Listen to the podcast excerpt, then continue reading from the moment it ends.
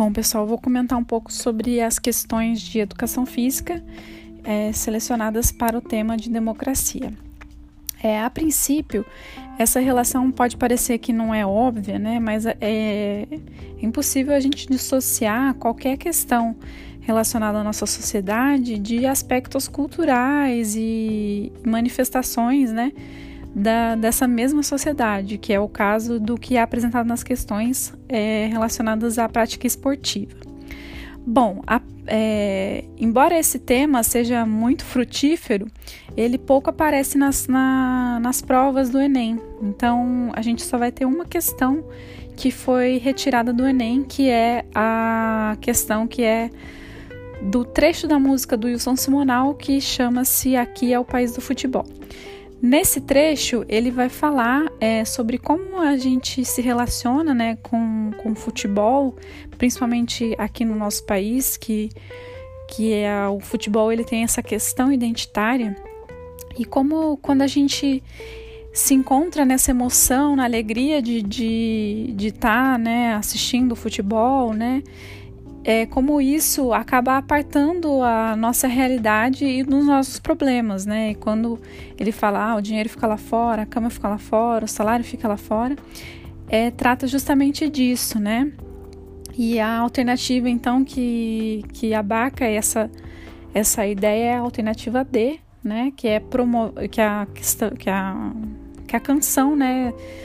Visa promover uma reflexão sobre a alienação provocada pelo futebol. E aí, é, as outras questões, né, foram adaptações que eu fiz ou, ou mesmo criei para refletir um pouquinho mais e aprofundar a temática. Então, a questão seguinte que eu vou analisar, ela vai ser um exemplo do que o Simonal traz na música dele, né? A questão seguinte é a questão do que tem a imagem, né, do presidente Médici junto com o capitão é, da seleção brasileira de futebol, né, da Copa de 70, que foi uma Copa que o Brasil ganhou. E isso é um exemplo de como o esporte, no caso o futebol, principalmente aqui no Brasil, né, a partir desse caráter identitário, como ele é usado para justamente desviar as atenções né, dos reais problemas da sociedade e, em contrapartida, fazer uma propaganda é, positiva de, né, no caso aqui, apresentando uma, uma propaganda positiva do regime autoritário militar que a gente vivia na época. Então essa imagem é bem emblemática que mostra essa ideia, né, essa associação entre a sair vitorioso, né, de uma competição e é, colocar essa ideia dentro de uma positividade, né, uma pretensa positividade desse regime autoritário. E aí a alternativa correta é a letra B, que vai falar justamente disso, né, sobre o fato dessa foto estar tá associando essa ideia, né, da, da, vitória, da, da vitória né, do Brasil e também é, e associá-la isso ao regime autoritário, ao, ao regime militar. As outras alternativas vão, é, vão ser distratores, né, que vão falar coisas que são é, totalmente contraditórias com o que está traçando na imagem.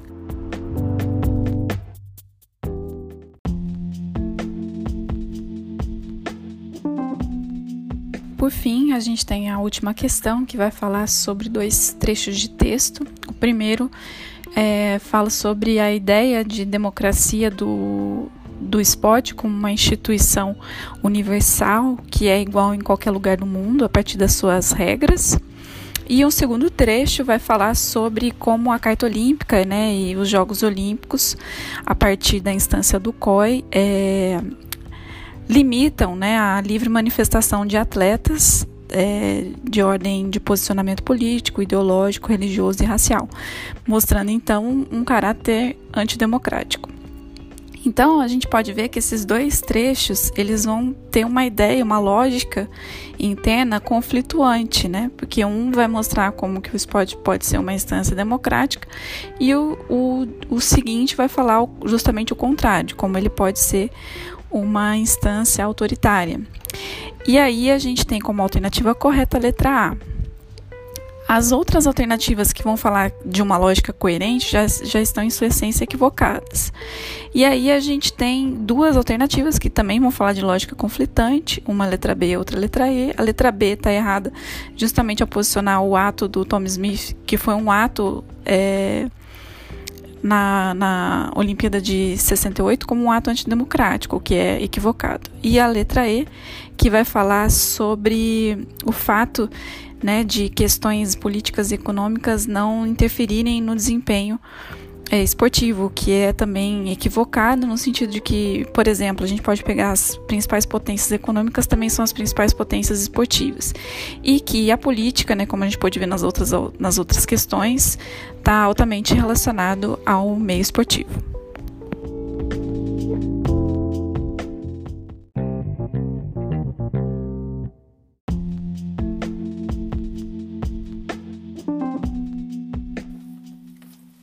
Gente, aqui é Mariana de Filosofia.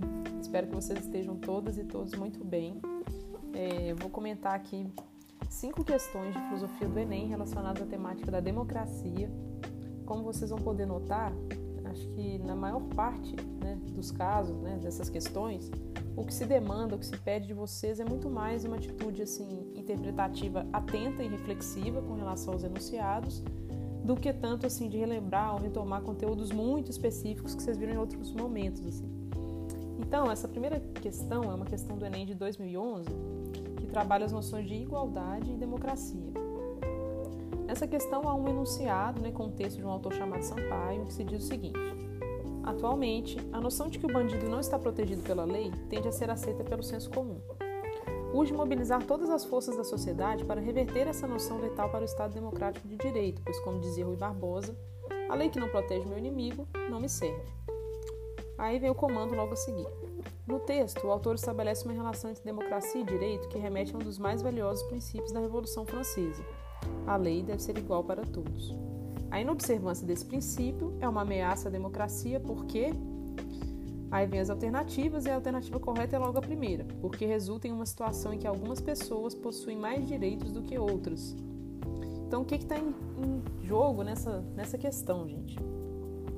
A noção de que a lei deve ser igual e valer para todos, pois, ao contrário, ou seja, se isso não acontecer, se ela não for válida para todos, nós temos uma ameaça, um ataque à democracia, no sentido de que a democracia consiste em uma forma de governo cujo compromisso é garantir a igualdade entre cada cidadão e cada cidadã.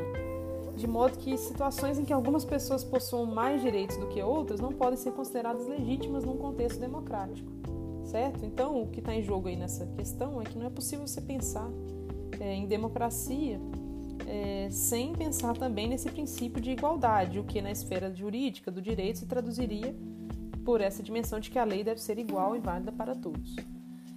A segunda questão, gente, é uma questão também do Enem de 2011, é, em que o que está em jogo é a noção de despotismo, tal como elaborada pelo filósofo alemão Immanuel Kant.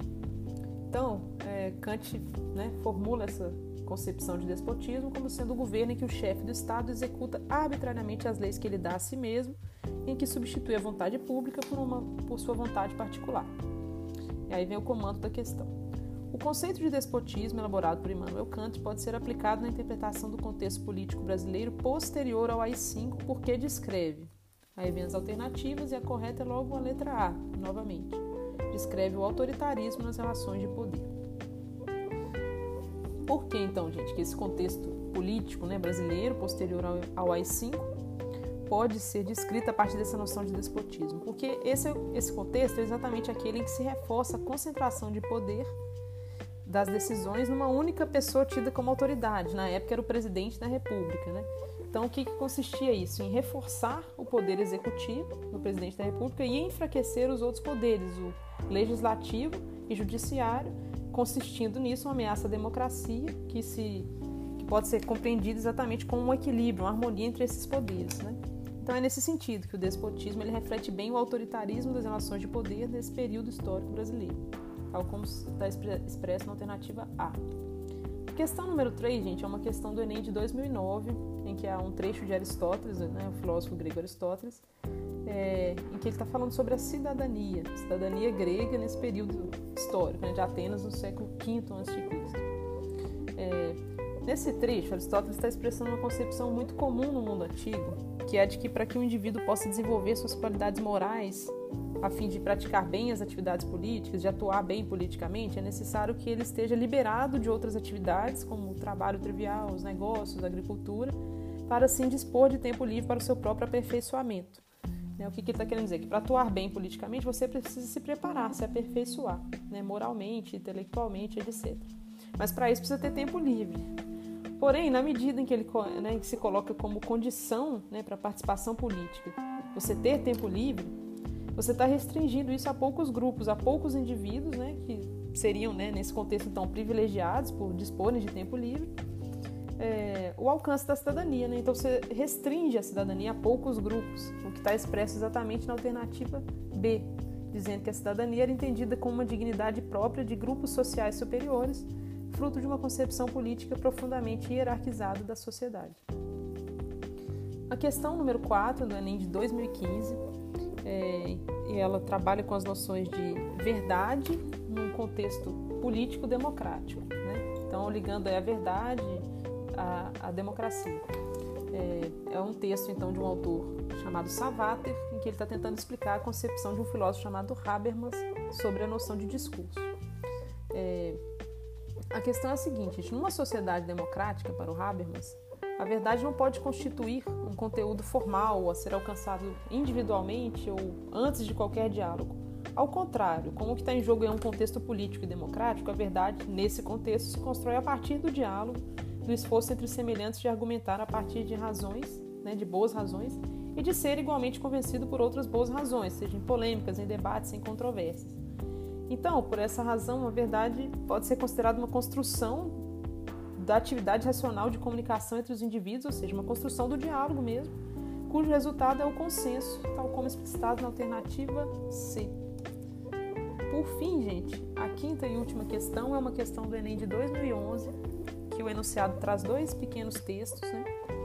O primeiro texto é um texto do Silvio Galo, que ele diz que a ação democrática consiste em todos tomarem parte do processo decisório sobre aquilo que terá consequência na vida de toda a coletividade. No segundo texto, diz que é necessário que haja liberdade de expressão, fiscalização sobre órgãos governamentais e acesso por parte da população às informações trazidas a público pela imprensa. E aí vem o comando da questão. Partindo da perspectiva de democracia apresentada no texto 1, os meios de comunicação, ou seja, a mídia, né, Todos os meios pelos quais a gente tem informação, texto, a partir do texto 2, assumem um papel relevante na sociedade por. Aí a alternativa correta é a alternativa B, por fornecerem informações que fomentam o debate político na esfera pública. Por quê, gente? Porque se a ação democrática consiste em todos tomarem parte, ou seja, participarem das decisões importantes para a vida coletiva, que é o que está dizendo no texto 1. Então, é fundamental que igualmente todas e todos tenham não apenas liberdade de expressão, mas ainda a possibilidade de terem acesso a informações públicas e de fiscalizarem os órgãos governamentais, que é o que está no texto 2. Razão pela qual a função desempenhada pelos meios de comunicação de informação assume, num contexto democrático, um caráter decisivo. Então é isso, gente. Um abraço e até a próxima.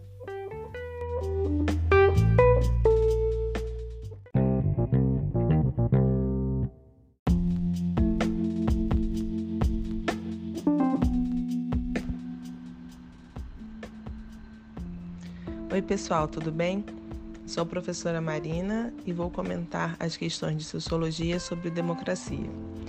Junto com a professora Renata, nós montamos uma narrativa que aborda algumas das principais discussões sobre esse tema. E por isso as questões não foram respondidas na ordem que elas foram apresentadas, tá? Então fiquem ligados aí para pegarem direitinho as respostas. Bem, de acordo com a matriz europeia de pensamento, identifica-se o surgimento da ideia de democracia na Grécia Antiga, mais precisamente no século V a.C., quando na cidade de Atenas, parte da sociedade decidiu implementar a tomada de decisões políticas baseada na discussão de ideias de todos os seus cidadãos. Sem esquecer que o conceito de cidadania ateniense era bem restrito se comparado ao senso comum contemporâneo, já que somente homens proprietários de terra e nascidos em Atenas eram cidadãos, foi nesse contexto que nasceu o regime político que tem a sua raiz etimológica demos de povo e kratos de poder, né? o poder do povo. Em Atenas, praticava-se o que chamamos de democracia direta, um tipo de democracia na qual os cidadãos decidem diretamente, sem intermediários, os rumos políticos da, da sociedade. É o tipo de democracia proposto, por exemplo, pelos jovens espanhóis do acampamento dos indignados, que a questão 12 se refere. O texto dessa pergunta faz uma crítica a um outro tipo de democracia muito mais comum na nossa sociedade, a democracia representativa, que também é chamada muitas vezes de democracia liberal. Esse tipo de democracia está baseada na eleição de representantes políticos que têm a função de agir como intermediários e garantir as decisões políticas que as decisões políticas sejam tomadas de acordo com os interesses populares. Muitos estudiosos, como Manuel Castells, por exemplo, identificam que o mundo vive uma crise da democracia liberal, pois nas últimas décadas grandes manifestações explodiram ao redor do mundo a partir do descontentamento dos cidadãos com a representação política. Foi o que aconteceu, por exemplo, no Brasil em 2013. Muitos cidadãos e cidadãs não se sentem representados pelos políticos eleitos e demandam uma maior participação nas esferas decisórias. Foi o caso dos indignados da, da Praça Puerta del Sol, que, aos gritos de não nos representam, demandavam um referendo, um mecanismo de democracia direta, onde a deliberação é feita a partir da decisão dos próprios cidadãos, diretamente, sem nenhuma mediação. Por isso, a resposta correta para a questão 12 é a letra B. Inúmeras são as críticas feitas à democracia representativa, que vão desde uma ineficiência em garantir a vontade popular, mas também a uma desconfiança se o cenário proposto para as deliberações é capaz de dar conta das desigualdades estruturais da sociedade, ou de ir além da cúpula de políticos que, tornam as, que tomam as decisões conseguindo de fato representar os interesses da população civil. A partir dessas críticas, surge uma outra proposta de democracia, idealizada para dar conta da deficiência do sistema representativo, chamada democracia participativa. Esse modelo inclui mecanismos de participação direta dos cidadãos, como o referendo e o plebiscito, e visa diminuir a distância entre os representantes e os representados. A Constituição brasileira também prevê um outro dispositivo de participação cidadã, o orçamento participativo, que tem como objetivo realizar uma consulta pública sobre os destinos dos orçamentos municipais. Bem, a visão estabelecida dessa forma de democracia é a, é a da chamada democracia deliberativa, que tem como um dos seus princípios dos seus principais pilares o debate político. Segundo essa proposta, é no debate público que a democracia deliberativa acontece, e não apenas na decisão final. O pressuposto dessa visão é de que um ambiente neutro de hierarquias, onde o debate racional de ideias conflitantes possa ser realizado livremente, é a condição necessária para a formulação de um consenso a partir do qual a deliberação política será melhor para todos. Contudo, há uma outra proposta de democracia participativa, chamada democracia ativista, que defende a importância do ativismo e dos protestos para a participação política e para a efetivação da democracia. A crítica ativista à democracia deliberativa aparece no texto da questão 15 a democracia ativista diz que esse lugar idealizado pelos liberais, que são as assembleias deliberativas, não necessariamente está livre da influência das desigualdades estruturais da nossa sociedade. Por exemplo, as desigualdades de raça, classe e gênero. Assim, tanto as decisões tomadas pelos representantes, como as próprias regras e normas de deliberação estão sujeitas a favorecer o poder historicamente estabelecido, deixando à margem, mais uma vez, as minorias políticas. Nesse sentido, a resposta da questão 15 é a letra C, pois a, a concepção deliberativa de democracia entende como imprescindível a obtenção do consenso e a democracia ativista se preocupa com uma noção de democracia que seja capaz de mobilizar o interesse de todos e de todas, incluindo, portanto, as minorias políticas. A partir do tema das minorias políticas, é possível pensar em uma outra característica da democracia, que é a sua constante necessidade por manutenção.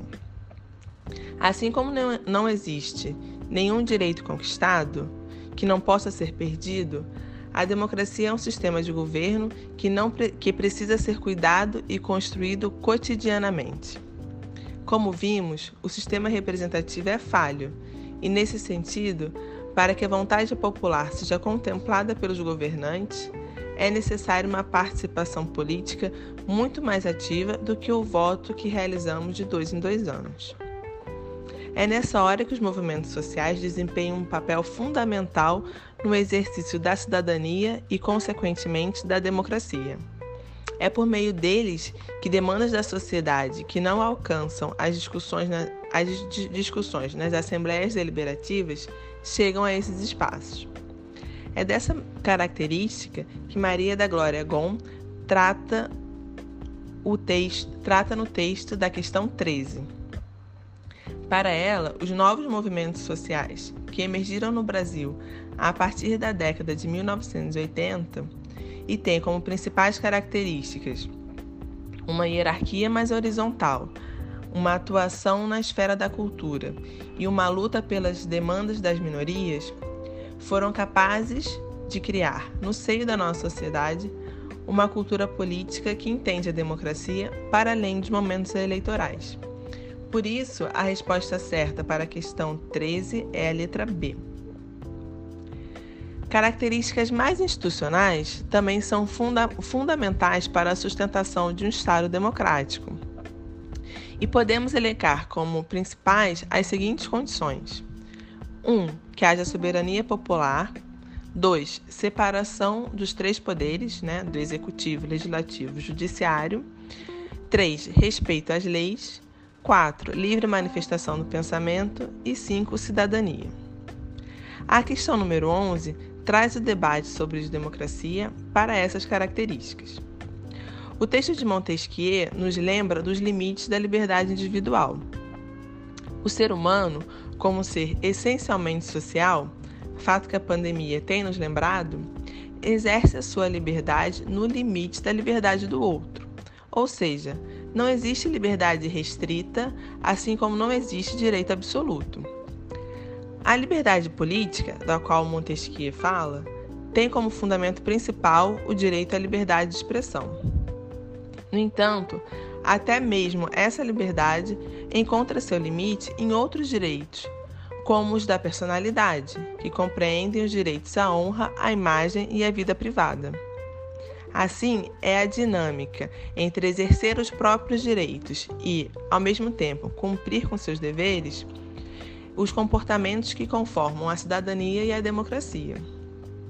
Então, a resposta da questão 11 é a letra C, pois a democracia ressaltada por Montesquieu só pode existir quando a liberdade dos cidadãos está condicionada à conformidade às leis. Se na questão 11 Montesquieu questiona o entendimento da liberdade individual e restrita como expressão da democracia, na questão 14, João Goulart critica a concepção liberal que interpreta a democracia como sinônimo de liberdade econômica. Para acertar essa questão, é necessário saber que o momento histórico do discurso do discurso da Central do Brasil era um momento de grande radicalização política e que o presidente contava com o apoio dos movimentos dos trabalhadores para as reformas de base propostas pelo seu governo. Essas reformas contavam com mudanças em várias dimensões do Estado e incluía medidas nacionalistas, como a maior intervenção do Estado na economia e um controle mais amplo dos investimentos estrangeiros no país mediante a regulamentação das remessas de, lucro, de lucros para o exterior. Essas medidas, apesar de apoiadas por grande parte da população, eram indesejadas por setores liberais e conservadores do país. Os, mesmo, os mesmos que articularam o golpe civil-militar que aconteceu menos de um mês após esse comício. Nesse sentido, o discurso de Jango criticava a retórica de seus opositores de uma democracia sustentada no livre mercado e que desconsidera as desigualdades sociais produzidas pelos monopólios e pelos privilégios, e também, no limite, que desconsidera a vontade popular, expressa pelas milhares de pessoas presentes no evento em questão já que estima-se que 150 mil pessoas estiveram na Central do Brasil naquele 13 de março. Assim, a resposta certa da letra D, a resposta certa dessa questão, né, é a letra D, pois Jango queria, com seu discurso, fortalecer seu apoio popular entre os setores trabalhistas e, por consequência, conseguir aprovar as reformas de base propostas pelo seu governo.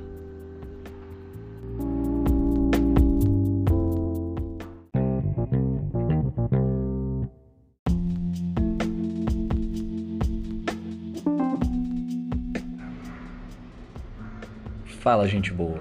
Tudo bem contigo? Aqui é o professor Leandro Tartalha. Hoje a gente vai falar um pouquinho sobre algumas questões para sua preparação do vestibular e a gente vai discutir do ponto de vista da geografia, mas aqui no projeto Travessias. E a gente vai falar um pouco sobre algumas questões também que envolvem é, a temática da democracia, certo? Eu vou começar avaliando aqui uma questão que a gente enviou a vocês, que é a questão 14. É, essa questão ela vai tratar sobre a Declaração Universal dos Direitos Humanos, que foi estabelecida pela ONU a partir de 1948, né, e diz respeito a, ao direito a uma nacionalidade que cada povo, né, cada etnia tem uh, ou deve ter ao redor do mundo. O debate, então, dessa questão gira em torno do, do gabarito que a gente estabelece aqui, né? Que é a questão, ela tem o gabarito a letra A, que fala sobre o povo palestino e os territórios controlados por Israel. Nessa questão já não, é, é um, envolve um debate já caloroso e de alguma longa data, em que os palestinos eles não têm o pleno acesso ao controle dos seus territórios, né? ao acesso de recursos, de moradia, de habitação, a plena forma de vida. E isso envolve exatamente uma dimensão é, democrática ou antidemocrática, já que esse controle de territórios dos palestinos ele está mediado pelo Estado de Israel, que é um Estado religioso judaico, que exclui a maioria dos palestinos por não serem justamente, uh, em grande parte, de religião judaica, são muçulmanos né? um povo com religião muçulmana. Então existe essa separação e eles estão basicamente concentrados nos territórios da faixa de Gaza e da Cisjordânia, né? especialmente na faixa de Gaza. O controle desses, desse território pelo Estado de Israel é extremamente problemático, porque ele retira ou elimina os direitos dessa população e envolve exatamente esse debate sobre a quebra da, da democracia, né? especialmente na questão da representatividade política, tá? que tem uma luta, um conflito muito grande ali estabelecido. Nas questões 16 e depois na 17, também a dimensão democrática aparece como um fator é, problemático por conta justamente de dois elementos, né, que são, se dão no caso da questão 16 no Oriente Médio os conflitos, especialmente na Síria, e que envolve também os palestinos, que a gente falou há pouco, com relação à, sua posição diante do território que vivem. Então, quando eles são deslocados, né, é, internacionalmente a gente diz que eles são refugiados. Quando eles estão internamente no seu próprio território, mas eles são obrigados a sair da sua cidade, do seu local de vida para habitar outro local, eles são é, deslocados internos. Né, uma espécie de migração forçada por motivos políticos, de guerras, né, perseguição religiosa e tudo mais. Isso é muito comum no, no Oriente Médio, na Síria tem, se tornou muito comum por conta da guerra civil, na Palestina ali, né, na transição, nessa faixa de Gaza, que faz parte do Estado de Israel, Estado judaico, essa perseguição também se dá em outros países, como a Arábia Saudita, tudo no Iraque, né, ali tudo no, no Oriente Médio também tem todo esse caldo cultural problemático. E aí é, você tem a dimensão do, da democracia posta em xeque. Né? Na, na, na mesma questão, é, ainda existe o elemento da América Latina que você aponta ali, ele aponta a, a, questão da Colômbia como um grande país que apresenta esses deslocados internos, muito em função dos conflitos que ocorreram por conta da guerra civil, do tráfico de drogas e todo o problema político que envolve isso. Hoje na América Latina nós também temos um outro país que está muito ligado a essa dimensão de deslocados tanto internamente quanto os refugiados internacionais, que é especialmente a Venezuela, né? E isso tem criado uma série de problemas também que se debate até na esfera da, da democracia, é, que a, a muitos países ou até mesmo a ONU questiona uma espécie de legitimidade dessa democracia na Venezuela ou mesmo é, a partir do acordo de paz da Colômbia, né, que, que se estabeleceu com a guerrilha e dentro disso nós temos aí, é, tanto na América Latina quanto no Oriente Médio, situações que colocam em xeque essa questão do, da democracia nos territórios. Na questão 17, que fala sobre o apartheid, é, o regime que prevaleceu, né, a, a diferenciação de raças, era muito evidente, no caso, como resposta na 17, seria a África do Sul, e que nesse país é, do continente africano, você, esse, esse regime ele se estabeleceu durante décadas, né, fazendo inclusive perseguição política e, e estabelecendo limites, inclusive de, de, de, atuação e de vivência da, da população, que no caso dividia entre brancos e negros. E existia aí uma, uma, uma diferenciação de classe, mas também de, de, de classe, mas também de raça, né? E tudo isso estava posto no âmbito de uma lei que regia toda essa sociedade, que organizava essa sociedade em é, diferentes patamares de é, direitos e acessibilidade e possibilidade de a, ascensão social, de aquisição de recursos, de trabalho, de renda, né? E isso definia toda a estrutura dessa sociedade, no caso da África do Sul, é, com um regime extremamente desigual e isso também tensionando o, o aspecto democrático da, da, própria apartheid, que foi questionado, especialmente a partir dos anos 90, e foi posto, enfim, especialmente com a ascensão do líder que era o grande opositor do, do, da, da, do apartheid sul-africano, que foi o Nelson Mandela. E Nelson Mandela, inclusive, foi preso pelo regime, pelo governo durante muito tempo, foi perseguido e depois, né, junto com a pressão internacional, a África do Sul foi eh, meio que imposta a é, retirar o seu modelo de organização em forma de apartheid social, político, e com isso uh, reestabelecer um tipo de democracia mais adequada né, ao, ao, ao mundo, vamos dizer assim, ocidental. Por fim, na questão 18, a questão da democracia está mais posta em relação às cidades brasileiras, à urbanização brasileira, no sentido da injustiça social e que define, de certa forma, para onde que essas cidades e como essas cidades crescem. É, a, a, grande parte da, do enuncia, das questões que estão ali postas, aqui na, na 18, é, diz respeito à dinâmica de transformação das cidades, mas que não, é, não representam uma verdade sobre como essas cidades crescem e se expandem em direção à periferia, que é o comando da questão. É isso que ele quer saber. Como que as cidades crescem né, e qual é a consequência, é, apresenta como consequência a expansão das áreas periféricas pelo Crescimento, no caso, a resposta seria letra E, pelo crescimento da população urbana e aumento da especulação imobiliária.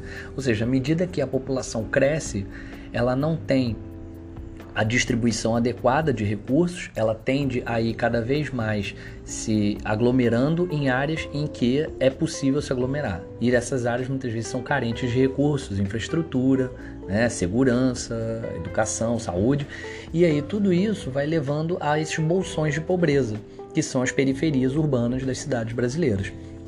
E isso está muito norteado pelas áreas que têm mais valor de mercado. Quem define as áreas que têm mais valor e menos valor é o que a gente chama de especulação imobiliária. E isso também define o próprio direito à cidadania plena. Então nós temos aí uma outra questão relacionada à democracia, né? a plena democracia, o uso de direitos dos cidadãos nas cidades.